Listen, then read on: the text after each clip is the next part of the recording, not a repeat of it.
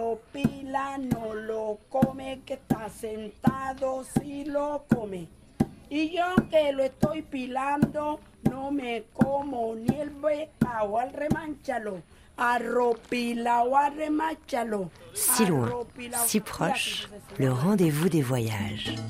Céline Develay-Mazurel, Laure Alary. Bonjour à toutes et à tous. Sous le toit de chaume de la Casa Museo Simone Congo, une femme noire, turban coloré sur la tête, frappe le pilon qui rythme ses journées. Une journée comme une autre à San Basilio des Palenques, petite commune de Colombie, située à 60 km de Carthagène, et notre destination cette semaine.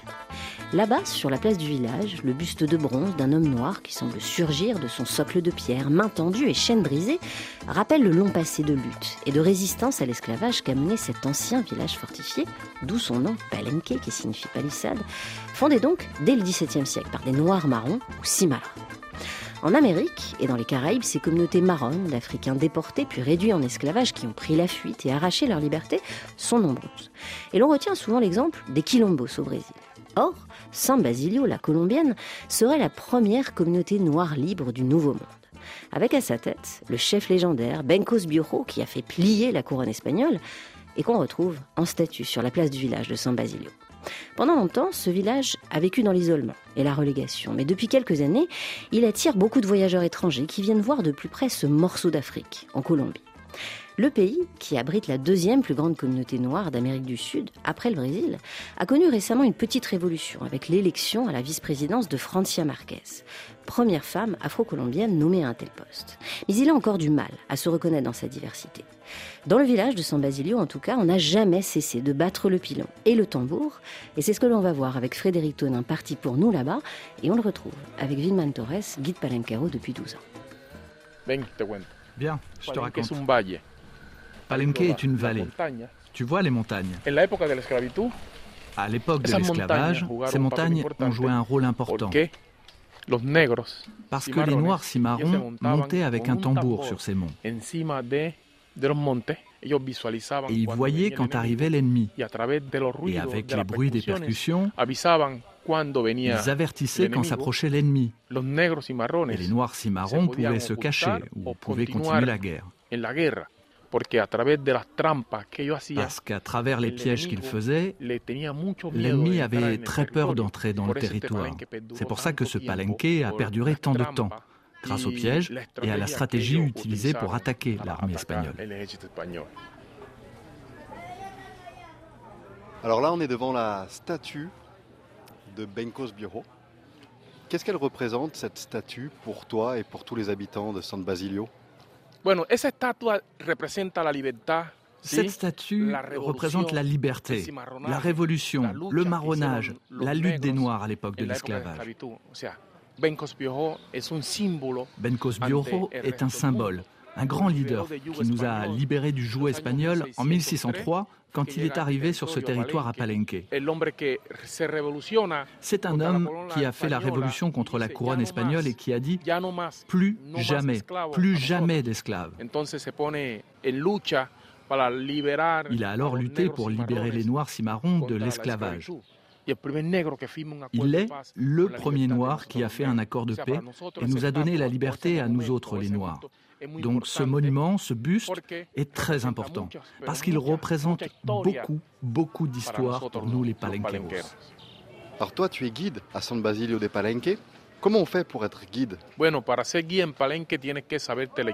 Alors, pour être guide à Palenque, il faut connaître l'histoire. À partir du moment où tu es né, tu as grandi dans la communauté palenquera, là tu peux être guide. Tu dois savoir l'histoire comment les Espagnols nous ont amenés ici en Amérique, savoir combien de ports négriers il y avait à ce moment et dans quelle partie de Colombie nous avons été débarqués, et tout ce que nous avons traversé pour pouvoir être libres. À partir de ce moment-là, tu te sens guide, parce que tu connais l'histoire et tout ce processus de guerre, de lutte qu'ont mené les Noirs ici contre les Espagnols.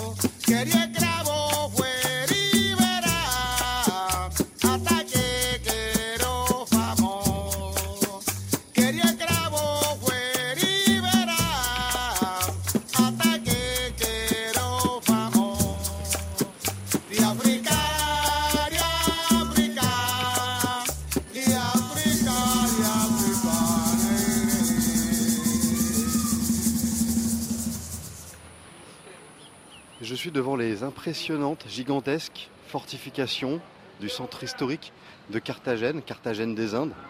C'est là où tout a commencé parce que c'est avec le prétexte de construire cette, euh, immense fortification que la couronne espagnole a décidé d'intensifier le trafic négrier et d'importer de plus en plus d'esclaves d'Afrique. Aujourd'hui, euh, le centre historique est investi presque entièrement et presque exclusivement par les touristes. C'est ici au niveau des, des bodegas, euh, c'est-à-dire les magasins, que j'ai rendez-vous avec euh, Rodrigo, un historien, qui va m'en dire un petit peu plus sur le, sur le sujet.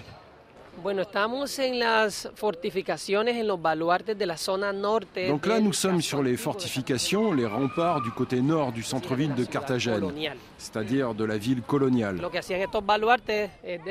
Ces remparts défendaient l'entrée de tout ennemi qui accostait ici et entrait à pied par ce chemin qui se trouve en face de ces fortifications. Ici, on va entrer dans un lieu qui est connu sous le nom de tunnel d'échappement.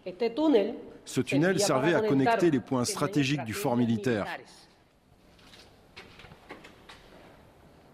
Le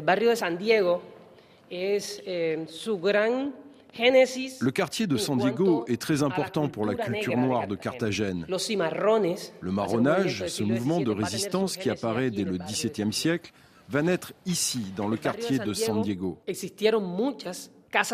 Ici, on trouvait beaucoup de cabildos. C'était des petites maisons d'esclaves comme on en trouvait autrefois à Séville, où l'on regroupait la population esclavisée pour la contrôler en la triant par ethnie, par tribu et par langue. On trouve par exemple le cabildo du Congo, des Karabali. On a le cabildo des gens du Sénégal, d'Angola. Donc on va retrouver dans ces maisons ce qu'on appelle les confréries de Noirs, des fraternités de Noirs, où l'on habitait ensemble où l'on partageait les tristesses, les joies, où vont naître les fameux rituels de Lumbalou, ces expressions culturelles qui aujourd'hui sont si importantes à Palenque. Depuis les murailles de Carthagène, comment s'est organisée la fuite jusqu'au Palenque Ici, cette question prend tout son sens, parce que les alentours de Carthagène vont être essentiels pour la fuite des esclaves, parce que les Africains, pendant leur séjour à Carthagène, avaient connaissance des lieux par où s'échapper. Il se passait des messages dans les maisons de Cabildos, et celui qui voulait s'échapper pouvait emprunter certaines routes. Un de ces passages consistait à entrer dans la forêt sèche que l'on voit en face. Et en arrivant dans la forêt sèche, on pouvait atteindre le mont de la Popa, qui est le point culminant de Carthagène, à 150 mètres au-dessus du niveau de la mer. Et comme tu peux le voir, c'est un bois. Ici, il pouvait se cacher, non loin de Carthagène, où il n'y avait pas de garde. Donc il se cachait sur cette montagne jusqu'au coucher du soleil puis il continuait vers l'intérieur. Parce que s'il prenait un chemin proche du château de San Felipe, il pouvait être capturé et cela représentait un châtiment. 50, 100 ou 200 coups de fouet. Mais on ne tirait pas sur les noirs cimarrons.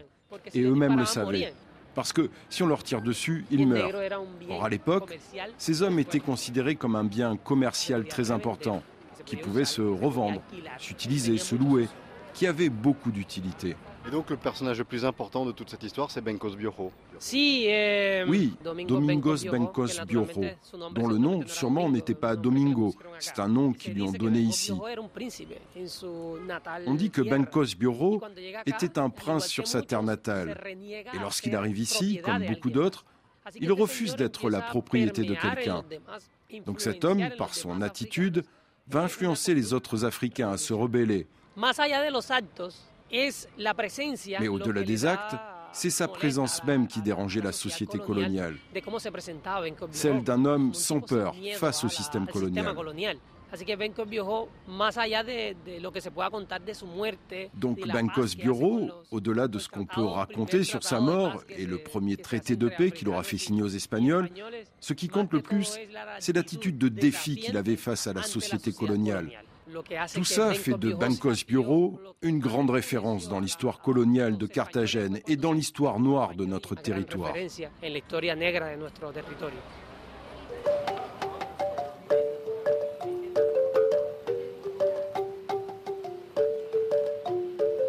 dans la vice-royauté de la Nouvelle-Grenade, qui était le nom de la Colombie à ce moment-là, Carthagène est devenue le port le plus important des importations des esclaves africains dans l'Amérique espagnole. Et c'était dans la seconde moitié du XVIIe siècle. Maria Fernanda Cuevas est historienne, spécialiste de la traite et l'esclavage transatlantique, ses abolitions et ses résistances. Pencos Biojo a participé d'une révolte qui a provoqué la fuite de beaucoup d'esclaves. Ils ont créé une société cimarrone, ce qu'ici en Colombie on appelle les palenques. Ils avaient une autonomie au milieu du pouvoir des colonisateurs espagnols. L'importance de Bencos Biojo n'est pas seulement dans le fait de fuir et créer un palenque, mais dans l'histoire même du palenque qu'il a construit à côté de Montes de Maria, pas loin de la ville de Carthagène, parce qu'il euh, y a eu un moment où le palenque était assez fort, que les autorités coloniales ont fait une espèce d'armistice en 1603 et l'accord était celui de ne pas les poursuivre, de ne pas euh, les tuer, en échange d'une sorte de pacification du côté des Cimarrons. Ça veut dire que les Cimarrons ou les Marrons étaient obligés de ne plus voler la ville, de ne plus persécuter les Espagnols ou les Métis. En fait, les, les Marrons faisaient une sorte de, guérilla. Oui, mais une guérilla très petite, si on peut le dire. C'était plutôt pour euh, avoir euh, de l'argent ou de la nourriture pour mieux vivre dans ces palenques qui étaient très isolés. Alors, l'armistice a, a fonctionné pendant quelques années, mais les autorités espagnoles, il y a un moment où ils ont décidé de stopper l'armistice et ils ont pris Bencos et ils l'ont tué. Mais le mythe de Bencos Biojo est né et des autres sociétés marrons se sont constituées et puis ils ont réagi fortement contre cette sorte de trahison de la part des autorités espagnoles.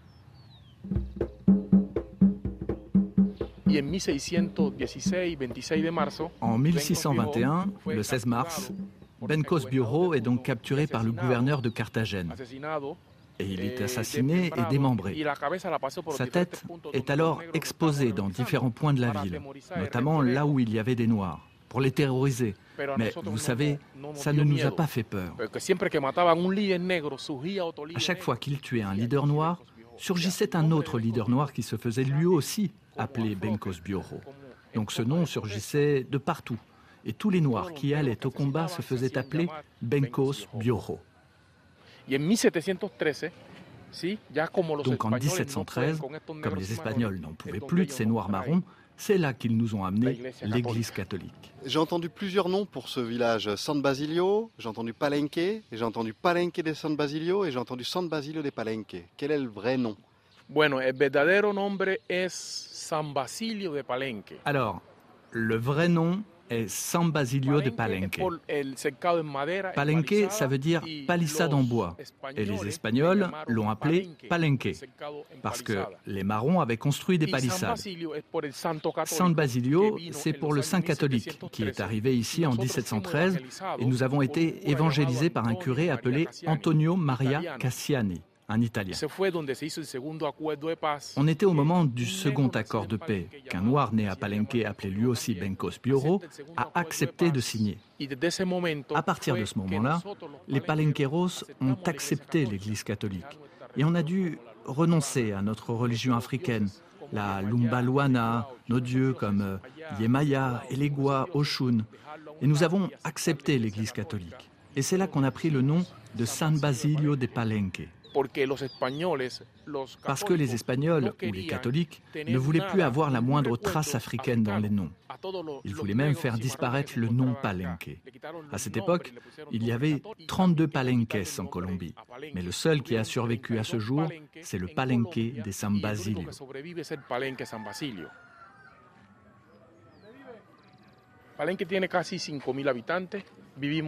Aujourd'hui, Palenque a quasiment 5000 habitants. Nous vivons de l'agriculture, de l'élevage, du tourisme et de nos pâtisseries typiques. Les gens vont et viennent à Palenque. Et Palenque a été proclamé chef-d'œuvre du patrimoine oral et immatériel par l'UNESCO le 25 décembre 2005. Et à Palenque, la police n'existe pas. Il existe une Guardia Cimarrona, chargée de maintenir l'ordre, la tranquillité dans la communauté. Ils sont chargés de pacifier les choses. C'est pour ça que c'est tranquille, car il n'y a pas de police à Palenque.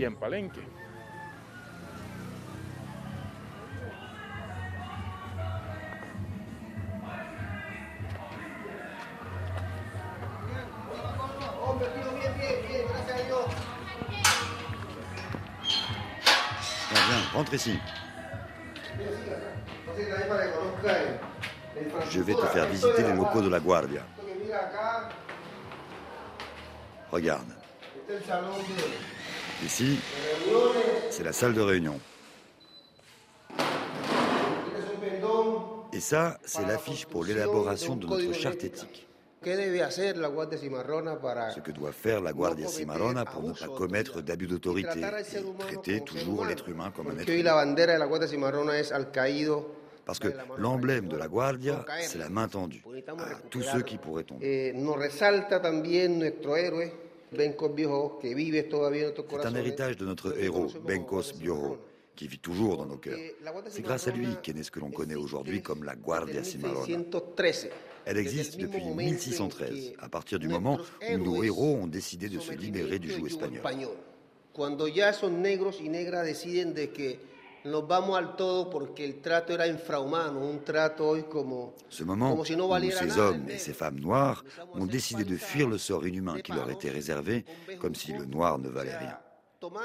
On a commencé à faire des palissades avec des bâtons et des lianes et on s'est servi de la nature pour s'armer et se protéger des ennemis. Je m'appelle Segundo Caceres Reyes. Je suis le directeur et le coordinateur général de la Guardia Cimarrona. Quel est votre rôle au jour le jour dans le village? Ce qu'on fait, c'est qu'on surveille tout ce qui se passe sur le territoire de Palenque. Le bourg de Palenque est composé de deux quartiers, le quartier haut et le quartier bas. Mais la commune est divisée en plusieurs secteurs et dans chaque secteur, il y a un garde cimarron et c'est le chef. Aujourd'hui, la Guardia est constituée de 80 gardes, 40 hommes et 40 femmes. Ici, au village Exactement. Au village et aux alentours. Palenque est un territoire très étendu, c'est immense. C'est un travail volontaire et communautaire. Volontaire parce qu'on ne réclame aucun salaire. C'est tout. On est là pour la beauté du geste. On ne reçoit pas un seul peso, ni de l'État, ni de la communauté. C'est un héritage laissé par notre héros Bencos Bioro que nous perpétuons. Et donc, chaque garde intervient sur son secteur, mais nous nous réunissons tous les lundis pour évaluer la situation de chaque secteur, les défaillances, les problèmes. Par exemple, en cas de malentendu entre voisins, euh, parce que de l'eau a coulé et a inondé un patio, ou bien parce qu'une poule s'est enfuie, des choses simples comme ça. Vous faites beaucoup d'arbitrage public en fait. Oui, oui. Notre principale préoccupation, c'est la conciliation. Nous sommes des médiateurs, c'est ce qui nous a été inculqué, c'est notre état d'esprit. Nous sommes comme une famille et ce que nous cherchons, c'est un accord. Et en discutant, on trouve beaucoup de solutions. Notre véritable arme, c'est la parole. Cocada, caballito, alegría, enyucado. Cocadas. Ese es el grito de la palenquera. Alegría con coco y anís. Casera, cómpreme a mí, que vengo del barrio El Semaní. ¡Alegría!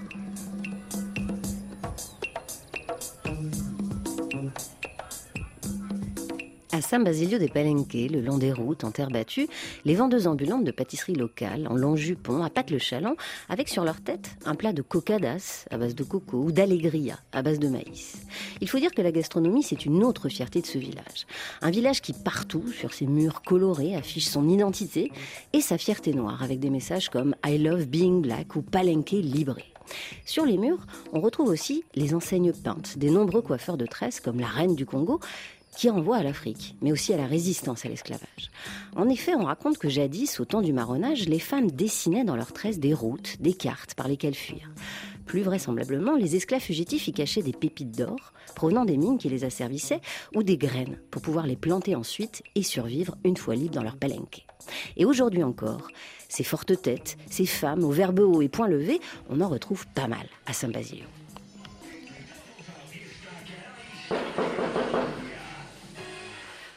Saint-Basilio.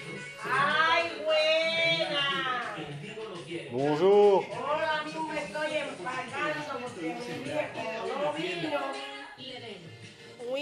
Oui, bonjour à vous. Mon nom en palenque, c'est Emilia Reyes Salgado. Et mon nom d'artiste, la Burgo Lameya. Donc je suis la chanteuse du groupe Les Joyeuses Ambulances à San Basilio de Palenque. Et je viens d'une famille importante de grands percussionnistes et de grandes chanteuses. Le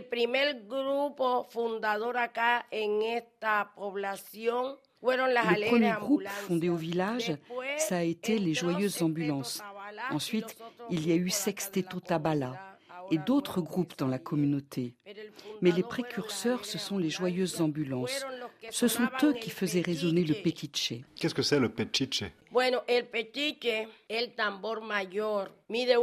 petiche, c'est un tambour sacré, le plus grand tambour qui mesure 1,50 m de haut. Et quand une personne meurt, il sert à accompagner le défunt en jouant la chalupa et le lumbalo.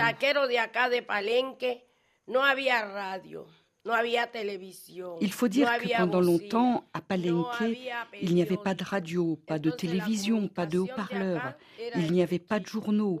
Alors, pour communiquer, on utilisait le petiche.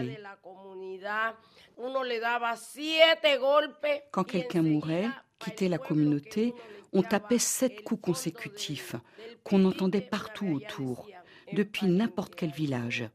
Alors on disait Quelqu'un est mort à Palenque, et les gens arrivaient directement sans qu'on ait besoin d'aller les chercher. On communiquait grâce au tambour. Les las alegres ambulancias, les ambulances joyeuses, qu'est-ce que vous pratiquez comme chant? Nous autres, les joyeuses ambulances, on chante le lumbalou. Je vais vous en chanter un extrait. Le lumbalou, on le chante quand une personne meurt pour l'accompagner dans l'au-delà, pour que son esprit ne vagabonde pas et qu'elle puisse retrouver les premiers ancêtres qui sont retournés là-bas, pour qu'ils ne soient pas séparés, qu'ils restent unis, comme nous l'avons toujours été.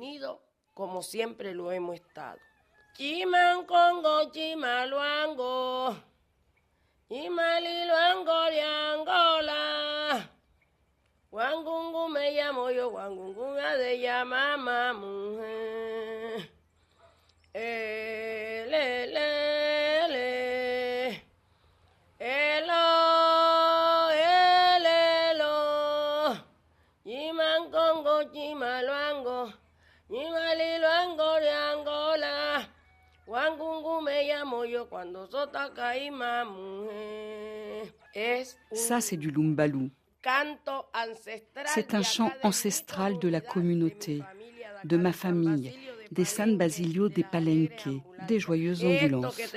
Tout ce dont nous avons hérité de par notre naissance et notre race se transmet de génération en génération. Ce qui fait cette belle et jolie culture que nous avons. La famille, c'est la pure tradition. La tradition, nous avons ça dans le sang. Et notre sang, à nous, les palenqueros, vient d'Afrique.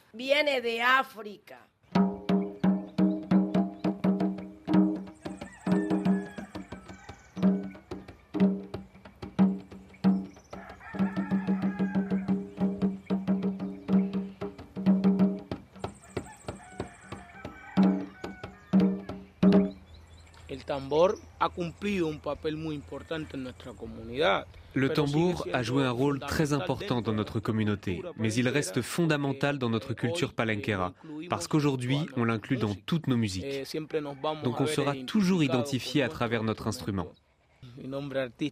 Mon nom artistique est Frankie Lukumi, mais mon vrai nom c'est Franklin Hernandez Cassiani. Je suis musicien et animateur culturel à San Basilio de Palenque. Tous ces rythmes anciens de l'époque de Bencos Bio, est-ce que aujourd'hui tu les connais encore? Oui, bien sûr. Il y a le chalusonga, on peut jouer le buyerengue, on peut jouer la cumbia, la puya, la chalupa. Le son de negro, c'est un rythme de force, un rythme de moquerie un rythme de rébellion envers les esclavagistes. Et par ailleurs, nos rythmes sont aussi des danses. Par exemple, dans le son des négros, le noir pouvait se peindre encore plus noir avec du charbon ou autre chose. Il se grimait et tournait en dérision les esclavagistes. Il y avait un homme qui se déguisait en femme pour attraper des esclavagistes, les désarmer et les soumettre. Ensuite, il fuyait et se libérait. Donc c'est un rythme qui nous définit bien comme palenqueros. Et tous ces rythmes, qui sont très très anciens, se jouent encore aujourd'hui à Palenque. Il se danse encore, se chante encore et s'enseigne encore. Notre culture a toujours duré et résisté. Et tant que j'existe, ma culture ne mourra pas.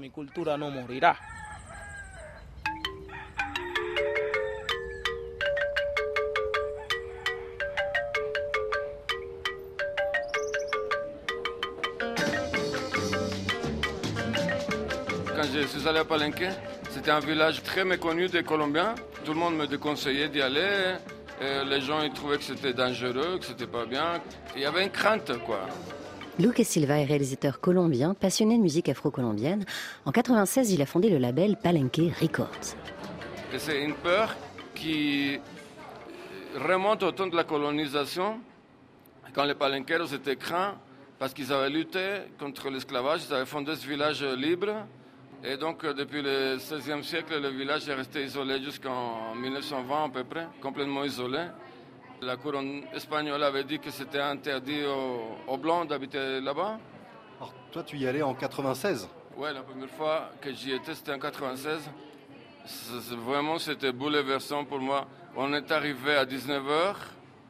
On a assisté à un concert du groupe Estrella del Caribe.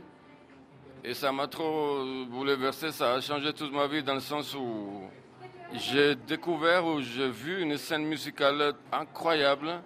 C'était une musique qui était invisible, parce que c'était des musiques qui avaient été enregistrées seulement par des anthropologues, mais les anthropologues gardaient ces archives-là pour les universités, donc ce n'était pas disponible pour le grand public. Personne ne produisait ces musiques-là. Je me suis dit que, bon, je suis réalisateur de films, mais si je ne faisais pas ça moi-même, personne n'allait le faire. Donc euh, je ne savais pas très bien comment faire. Euh, je suis arrivé avec un magnétophone analogique, une Nagra, qui est très bonne pour enregistrer la musique de film. Et j'ai enregistré le premier album en 1996 du groupe Sexteto Tawala, qu'on a enregistré au village, dans une cour. Et depuis ce moment-là, ça a changé toute ma vie, dans le sens où ça fait 27 ans que j'ai commencé.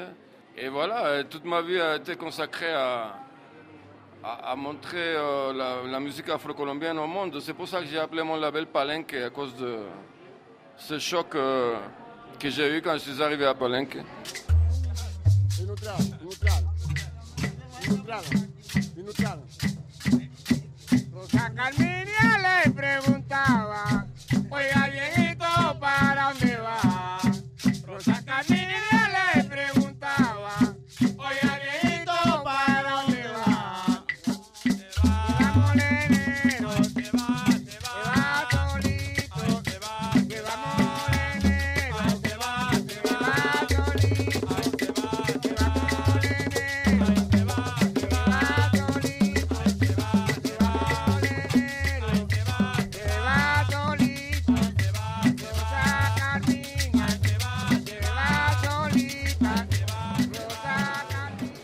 Que ça fait partie de l'africanité qui est en Colombie. Parce qu'en Colombie, il y a quand même 10 millions de, afro-colombien, à peu près. C'est le deuxième pays d'Amérique du Sud qui a la population noire la plus grande après le Brésil. Donc les gens ne savent pas, mais le monde africain c'est très important pour nous parce que ça a donné naissance à la champeta. Les Congolais, quand ils ont fait les secousses, aux années 80, cette musique est arrivée chez nous. ça nous a tellement passionnés qu'on a, créé la champeta. Et l'héritage africain en Colombie, c'est très riche. Aujourd'hui, le village a beaucoup avancé. Il a été déclaré patrimoine de l'humanité par l'UNESCO, patrimoine culturel. À partir de ça, il y a eu beaucoup d'améliorations dans le village. Maintenant, ils ont mis des routes euh, goudronnées. Et de plus en plus, il y a du tourisme. Pas facile à gérer, mais disons que le village est devenu super connu. Des gens viennent du monde entier pour le visiter, des Afro-Américains, des, Européens, de toutes sortes de pays. Donc c'est devenu à la mode. Et la champeta aujourd'hui est un rythme qui est devenu mainstream en Colombie, en tout cas. Après 27 ans après, le, monde entier connaît cette musique, on peut dire, et, de plus en plus de gens vont à Palenque pour voir personnellement cette musique. Il y a aussi la gastronomie, les, traditions culturelles, les environs. c'est dans, un endroit où il y a une nature incroyable. C'est un village passionnant. Tous les gens qui y vont, je crois que personne n'oublie, n'est-ce pas, quand ils vont à Palenque, c'est une expérience unique.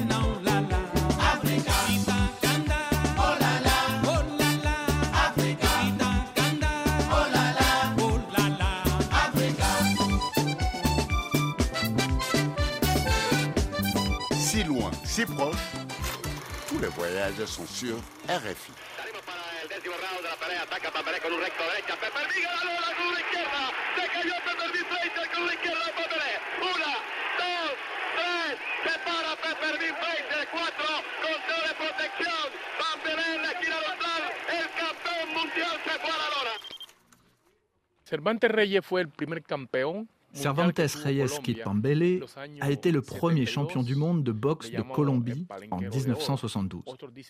On l'appelait le Palenquero en or, et certains disent que c'est le meilleur boxeur que la Colombie n'ait jamais eu.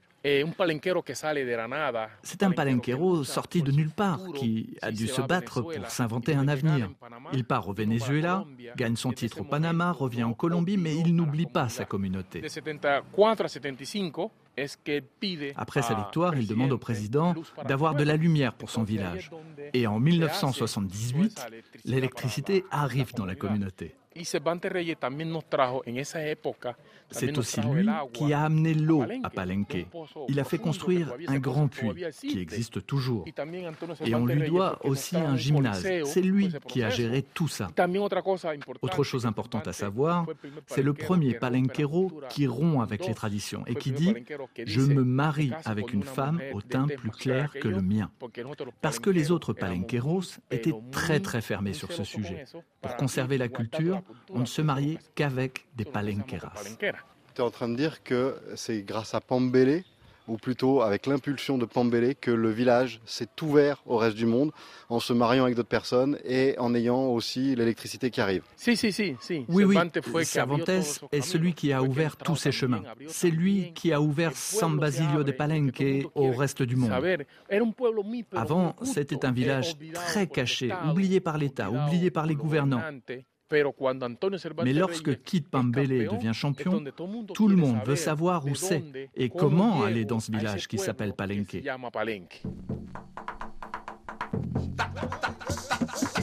Et celui qui va aujourd'hui à San Basilio des Palenque verra non loin du terrain de foot justement une statue de Kit Pambele, ce boxeur de légende, gloire locale mais aussi nationale, colombien et noir. De nos jours, les Afro-Colombiens se concentrent dans les villes surtout, en majorité sur la côte pacifique. Mais San Basilio tient une place à part, celui d'un village modèle, résistant, qui a multiplié les initiatives culturelles autour de sa maison du savoir palenquero, à travers un festival aussi de tambours créé en 1985, mais aussi pour la défense de sa langue palenquera. La reconnaissance de cette langue est d'ailleurs le fruit d'un long combat mené par des palenqueros passés par l'université, parmi eux Manuel Pérez, professeur de langue palenquera et animateur culturel. Parler des origines de la langue palenquera, c'est entrer forcément dans l'histoire de l'esclavage. Car la langue palenquera apparaît comme une des stratégies utilisées par les hommes et femmes noirs réduits en esclavage. Déjà, ils avaient besoin de communiquer entre eux, sachant qu'ils venaient de régions différentes sur le continent africain. Mais aussi, ils cherchaient à ce que l'oppresseur qui les avait capturés ne les comprenne pas quand ils parlaient. Donc la langue palenquera est née de la fusion de langues africaines de la famille bantou, parmi lesquelles le kikongo et le kimbundu, à des éléments de portugais et d'espagnol. Donc c'est une langue qui a surgi pour la liberté de l'homme et de la femme noire esclavisée, afin qu'ils puissent communiquer, se mettre d'accord, qu'ils puissent fuir dans les montagnes. On peut dire donc que c'est une langue créole. Oui, parce qu'elle est née, a été comprise et identifiée comme une langue ici en Amérique et ici en Colombie. Mais pendant longtemps, cette langue n'était pas reconnue comme telle dans notre pays jusqu'à ce que des chercheurs soient arrivés à démontrer que c'était bien une langue. En Colombie, de manière totalement discriminatoire, on l'a jugé comme une manière bizarre de parler. Quelle est la place du palenquero aujourd'hui dans le village? La place du palenquero dans ce village, qui depuis longtemps a résisté à des situations de discrimination, d'oubli et de maltraitance, doit être renforcée car c'est ce qui nous représente le plus. C'est notre identité culturelle. Eh, Aujourd'hui, dans les villes, la langue palenquera disparaît parce que la nouvelle génération ne la parle plus, même si elle la comprend. Beaucoup de parents, en entrant dans la modernité, ont arrêté de la parler. Donc il faut l'écrire pour que les jeunes y reviennent. Solmeri Caceres Estrada est enseignante et linguiste colombienne. En 2005, elle a édité le premier dictionnaire en langue palenquera. Actuellement, dans les collèges et les lycées de Carthagène, on s'appuie sur la chaire d'études afro-colombiennes créée en 1993 pour mieux implanter la langue palenquera. Cette langue est obligatoire dans le cursus palenquero et dans les écoles de la communauté. Mais notre rêve est d'avoir un enseignement de la langue palenquera dans tous les collèges du district et dans tout le pays. À Carthagène, Barranquilla, Santa Maria et même au Venezuela, il y a aussi des clubs de palenquero qui sont chargés d'enseigner le palenquero à la nouvelle génération, aux enfants, aux jeunes et même à d'autres adultes qui ne la parlent presque plus. C'est un processus gratuit avec comme objectif que la langue ne se perde pas, que cette tradition linguistique continue pour les générations futures, afin que tout le monde sache qu'à San Basilio des Palenques prédomine une langue d'origine africaine. Cultura y rap guay, rap palenque lo que hay. Pero folclórico. Con Viles a mí. En la forma, Palenque Estudio 2016.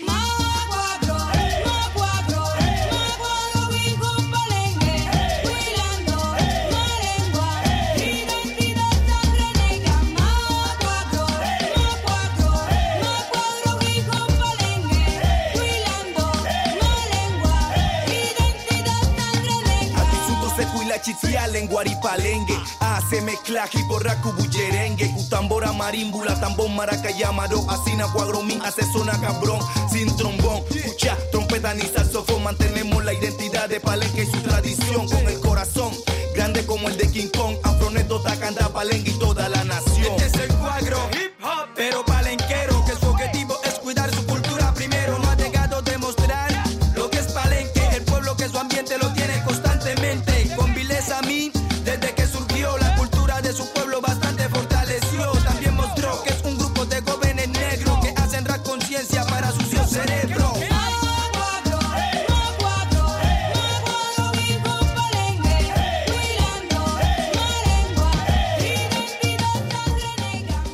Nosotros fusionamos la música tradicional palenquera, no solo Notre musique, c'est une fusion de la musique traditionnelle palenquera. Non seulement avec le rap, mais aussi avec euh, la trappe, l'afrobeat et aussi un peu de soukous. eh, On utilise des instruments traditionnels de San Basilio de Palenque, le tambour alegre, le tambour yamador, la marimbula, les maracas, et on chante en palenquero, parce que notre objectif principal, c'est que la langue vive et se perpétue à travers la Siempre musique.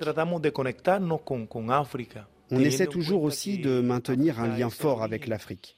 D'abord parce qu'on sait que l'Afrique est l'origine de l'humanité, mais c'est surtout l'origine de notre existence, de nos vies. Parce que notre communauté a été créée, défendue et construite par des Africains. C'est notre héritage que nous affirmons et nous racontons la vie quotidienne de San Basilio de Palenque, de la Colombie et même du monde. André Spadillo Giulio, plus connu sous le nom d'Afronetto, est musicien et agitateur culturel à San Basilio. Dans sa maison truffée de graphes et de tambours, il accueille des ateliers de danse et de musique traditionnelle pour les enfants de la ville. Et il est aussi un musicien leader du groupe Cambile Sami. Nuestro nombre con Vilesami precisamente es en lengua tradicional palenquera que quiere decir mis amigos. Le nom de notre amigas. groupe, Combile Es una Sami, frase ça veut dire mes amis en palenquero, en référence à l'amitié, liens aquí, qui nous la Nous qui sommes nés ¿Por qué me ici, avons grandi et étudié dans la communauté. La C'est en réponse à la discrimination et au racisme qu'ont subi les palenqueros dans les gran grandes villes comme Carthagène, Barranquilla ou Bogota lorsqu'ils allaient étudier ou travailler. Là-bas, les palenqueros et les palenqueras étaient sujets de moquerie parce que lorsqu'ils parlaient notre langue traditionnelle, les gens ne comprenaient pas qu'il s'agissait d'une véritable langue. Pour eux, c'était du castillan mal parlé. Et c'est pour ça que beaucoup de palenqueros ont arrêté de parler leur langue, par crainte d'être discriminés ou rejetés. Beaucoup de jeunes et d'enfants se sont éloignés de la tradition. Mais moi, ce que je fais, c'est allier la tradition avec le contemporain pour qu'ils aient les deux en un, pour qu'ils puissent se reconnaître, redécouvrir leur propre culture et qu'ils ne la remplacent pas par ce qui vient d'ailleurs. En dehors du rôle musical et culturel que tu joues dans cette maison, je crois comprendre que tu as aussi un, un rôle politique important. Sí, porque actualmente Oui, en ce moment, j'ai été nommé conseiller identité, patrimoine et culture du conseil communautaire Macan Kamana et j'accompagne des projets et des programmes pour aider au renforcement du patrimoine vivant de San Basilio de Palenque. Donc, en ce moment, je travaille avec le ministère de la Culture pour créer la première école de formation artistique et culturelle de Palenque. Donc on va de l'avant parce qu'on voit clair à l'horizon. Les enfants sont le présent et le futur. Il est nécessaire de consolider leur connaissance fortalecer pour que la culture continue de génération en génération. Quels sont les espoirs que lève euh, la nouvelle élection de Petro et Francia Marquez Eh, Je sens que cela la suscite beaucoup d'espoir. Les gens étaient vraiment joyeux, contents, satisfaits de cette élection parce qu'on y voit un vrai changement, réel. Sentimos que se potencializará mucho más el tema On a le sentiment que la question culturelle aura désormais plus de poids, comme l'éducation, la santé ou les questions foncières. Cela transparaît dans les propositions qui ont été exprimées, mais aussi dans le choix des personnes qui ont été nommées. Ce sont des personnes qui pensent à l'inclusion, des personnes qui sont claires avec l'idée de la diversité en Colombie. Francia es la primera Francia Marquez est la première femme noire de l'histoire de la Colombie à occuper la vice-présidence. Donc c'est un symbole, c'est sûr, un symbole de lutte, de résistance qui nous remplit de fierté, d'amour et de joie.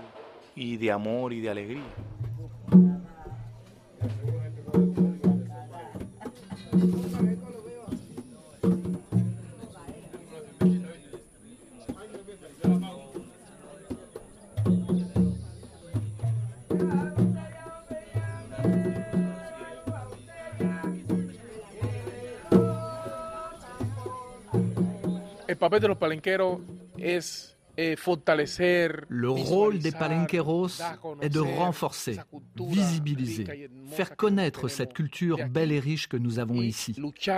Et aussi lutter pour améliorer la qualité de vie des palenqueros.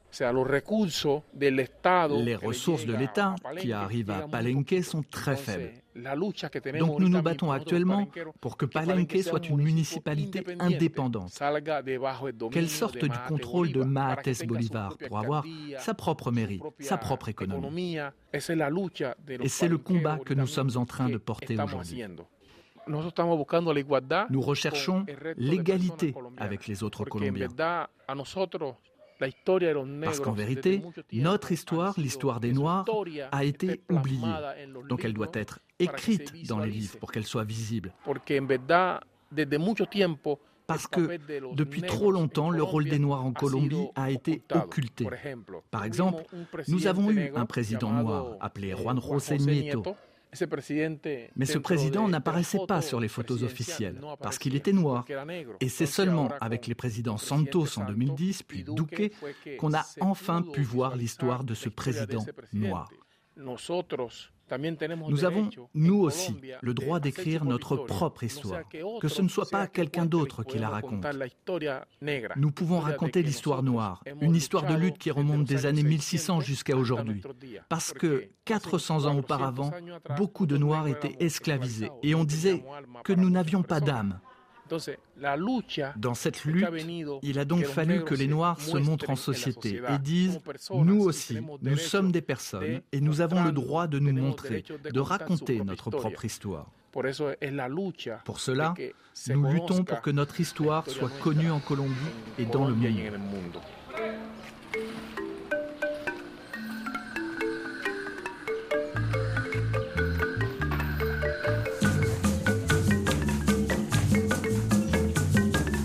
Aujourd'hui, plus de 170 ans après l'abolition de l'esclavage en Colombie et quatre siècles après la première révolution noire menée par les palenqueros pour leur liberté, les Afro-Colombiens continuent de souffrir d'une discrimination criante.